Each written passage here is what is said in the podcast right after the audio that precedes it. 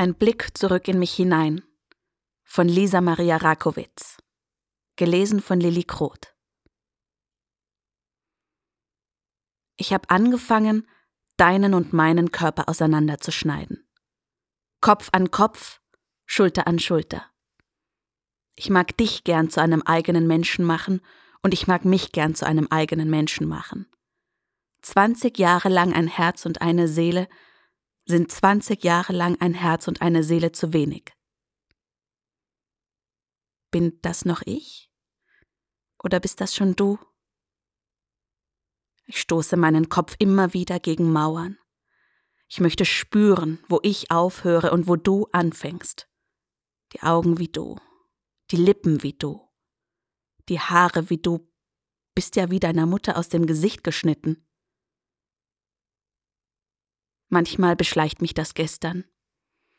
Manchmal, manchmal drängt sich die Kindheit nah an mich heran und etwas Dunkles kriecht in meine Brust. Ich kann nicht sagen, was ist. Mein Körper weiß mehr als ich, bleibe ahnungslos und unbeholfen. Ich stolpere. Ich nehme mich bei der Hand und strukturiere meinen Tag. Ich stehe früh auf, arbeite viel und hoffe, dass ich am Abend müde bin. Zur Ablenkung gehe ich in eine Gärtnerei und schaue mir stundenlang Pflanzen an. Das Leben beruhigt. Ich lasse mir erklären, wie die Pflanzen heißen und wie sie zu pflegen sind. Es entspannt mich, dass jemand alle Antworten auf meine Fragen weiß. Daheim dünge ich die Dahlien, Kosmen und Lobelien, die üppig wuchern, und überschütte sie mit Wasser und mit Liebe. Er gibt mir Ruhe. Er tut mir gut. So höre ich mich in letzter Zeit über meinen Garten sprechen. Ein Freund sagt, Solange du noch nicht das Bedürfnis hast, dir eine Katze zuzulegen, ist alles in Ordnung. Sollte es aber dazu kommen, so wäre das ein beunruhigendes Zeichen. Als Kind stieß es mich immer ab, wenn meine Großmutter das Fell ihrer Katzen nach Zecken durchsuchte und diese, sobald sie sie zu fassen bekam, mit einer flinken Drehbewegung aus dem Fleisch entfernte, um sie anschließend am Boden zu zertreten oder auf einem Fingernagel zu zerdrücken. Mit einem leisen, knackenden Geräusch zerplatzte die prall gefüllte Zecke während sich das Blut in alle Himmelsrichtungen verteilte. Ich habe gänzlich damit aufgehört, Katzen und andere Tiere zu streicheln. Zu groß ist der Ekel. Wann immer ich mit einem Tier in Berührung komme, drängt es mich augenblicklich dazu, meine Hände zu waschen. Ähnliches erlebe ich in Beziehungen mit Männern. Wenn ein Mann neben mir einschläft, habe ich am nächsten Morgen das dringende Bedürfnis, mich zu waschen.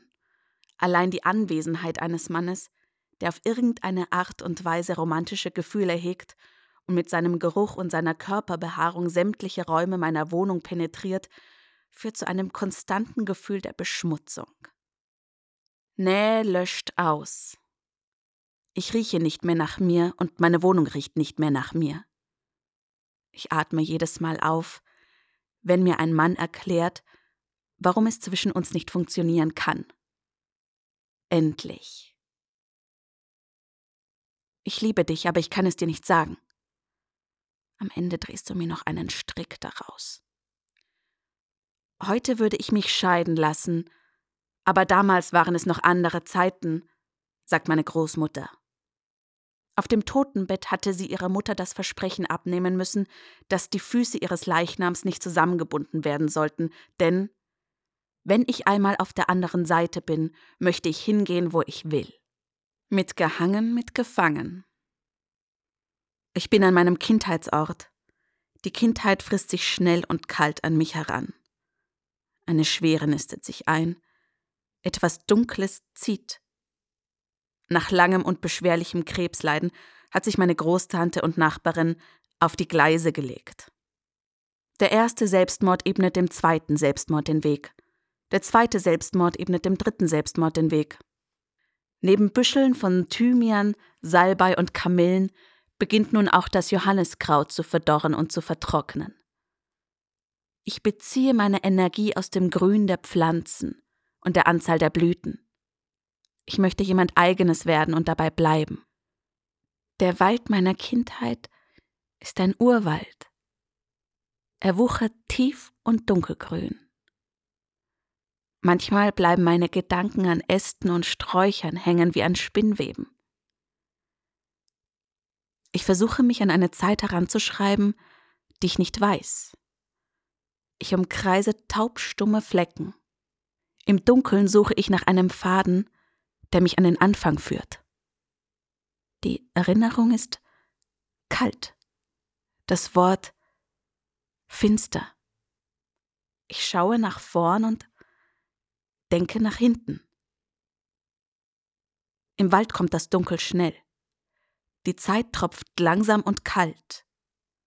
Das Wasser fließt langsam und kalt den Fluss hinunter. Im Elternhaus meiner Großmutter wurden einst die Leichen der Selbstmörder und Unfalltoten aus der Drau aufgebahrt. Der Wassermann wohnt bei der Drau. Er frisst die Kinder, die allein zum Fluss gehen. Noch heute glaube ich, dass mich eine kalte, nasse Hand packen wird, wenn ich nur lange genug ins dunkle Grün hineinschau. Das Schilf bewegt sich leise im Wind. Mücken tummeln sich auf der Wasseroberfläche. Im Gestrüpp knackt es. Ich suche eine Flaschenpost. Der Geruch von Wasser und von Meer. Gleich wird eine glitschige schwarze Hand aus der Tiefe des trüben Wassers emporschießen und mich an meiner Kehle packen. Es gibt tausend Wege in die Kindheit hinein und keinen Weg aus der Kindheit hinaus. Der Fährmann hat einmal die verlorenen Seelen ans andere Ufer der Drau gebracht. Er konnte niemanden sehen. Er konnte nur hören. In Wassergläsern bilden Setzlinge Wurzeln aus. Nachdem sich der Ginkgo und die Zamioculcas zamiifolia drei Jahre lang denselben Topf geteilt haben, wobei vor allem der Ginkgo unter dem exzessiven Wachstum der Zamioculcas zu leiden hatte und seit zwei Jahren keine Blätter mehr trug, habe ich die beiden Pflanzen voneinander getrennt. Die Wurzeln eng umschlungen.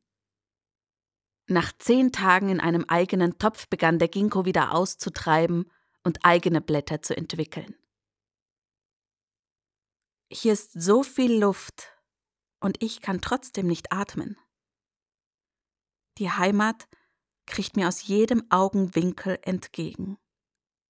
Es wird still und eng. In einem Pappkarton sammelt meine Großmutter die Gegenstände, vornehmlich Bücher, Fotografien und Postkarten, die sie mir nach ihrem Tod vermachen will. Damit nichts verloren geht, wenn ich einmal meine Augen zugemacht habe. Ihre Rezepte hat sie in einem Notizbuch aufgeschrieben. Im Mai Holunderblütensirup. Im Juni Erdbeermarmelade. Im Juli Marillenmarmelade. Salbei und Thymian hängen zum Trocknen im Stiegenhaus. Jedes Jahr schreckt es mich, wenn der Birnbaum im Spätsommer seine Blätter verliert. Jedes Jahr erschreckt es mich zu Tode. Wer rückwärts läuft, schaufelt seiner Mutter das Grab. Der Weg entlang der Drau ist schmal. Rechts Akazien, Holler und Brennnesselstauden. Links Akazien, Holler und Brennnesselstauden und eine Ahnung von Wasser. Über mir ziehen schwarze Vögel ihre Kreise. Ich bleibe stehen und höre nichts. Aus Angst flüchte ich mich in ein Geräusch. Mutter, Seelen, allein. Ich bitte dich, gib mir nicht deine Schuld. Ich habe eine solche Angst, wenn ich in die Landschaft hineinschaue, aus der ich hervorgegangen bin.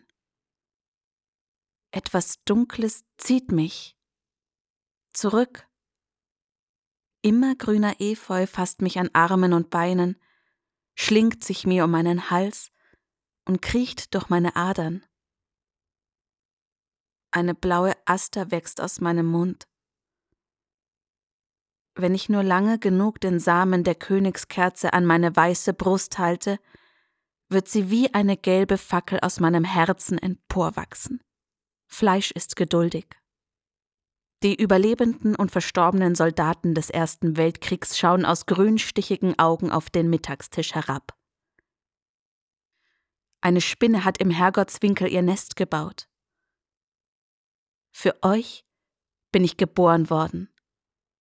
Für euch lebe ich und für euch werde ich sterben. Ich versuche, die Menschen bei ihrem Wort zu nehmen und nicht bei meinem. Ich gehe davon aus, dass du die Wahrheit sprichst.